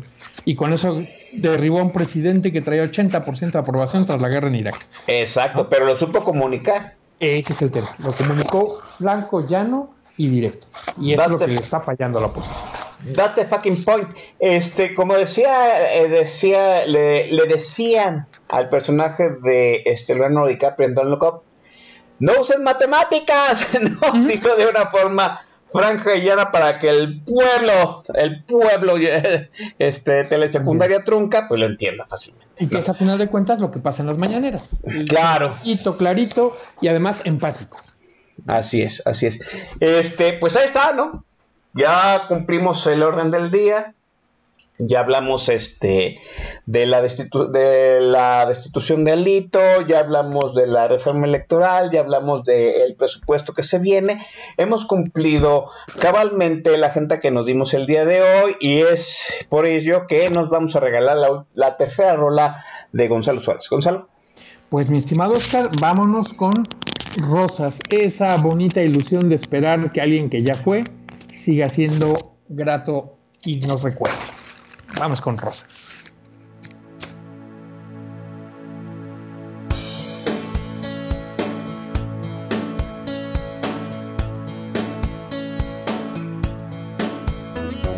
En un día de estos en que suelo pensar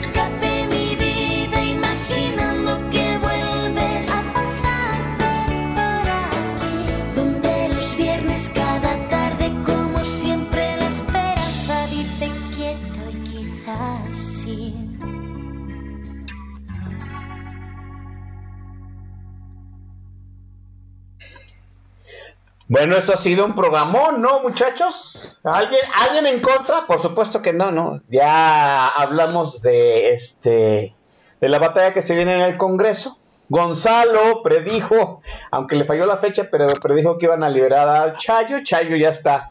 Es, la noticia bomba de este viernes, ¿no? De que pues, Rosario Robles sale de la cárcel. Este, y el playlist de La Oreja de Bangkok que ha sido subido. Gonzalo, pues, día que vienes es, una chingonería el programa y me, me da mucho gusto comenzar contigo lo que sale al aire y todo lo que comentamos fuera del aire. Gracias. Ah, sí, mi estimado Oscar, nos falta y queda ahí en el tintero. Esperemos que este año ya una visita a la FIL de Guadalajara para hablar del otro tema que eh, nos gusta mucho, que son libros, que fue el que nos acercó en persona la primera vez, como bien recordarás. Y este también eh, el cine, que es otro tema que nos gusta bastante, y pues la política, que ya quedó claro que nos dan una hora y nos aventamos una cuarenta pero con el interés del público, muy agradecido con todos ustedes, sus comentarios, observaciones en Twitter, en el tag, muchas gracias.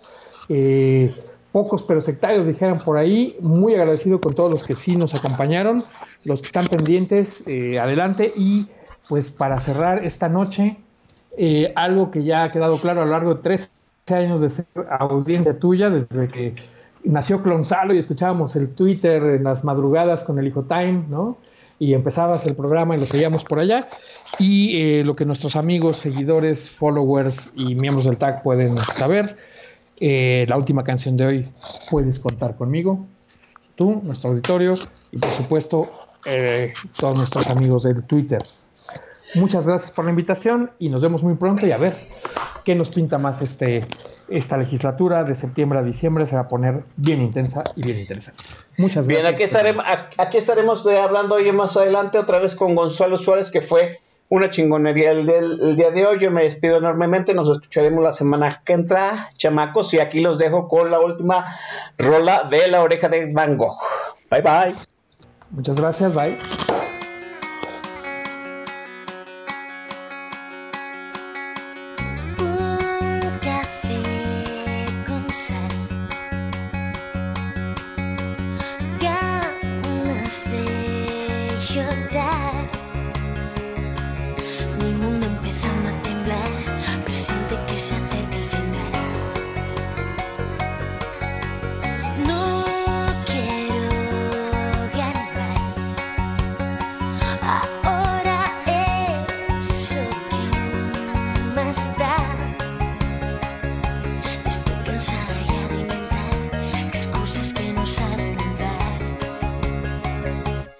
Solo quedarán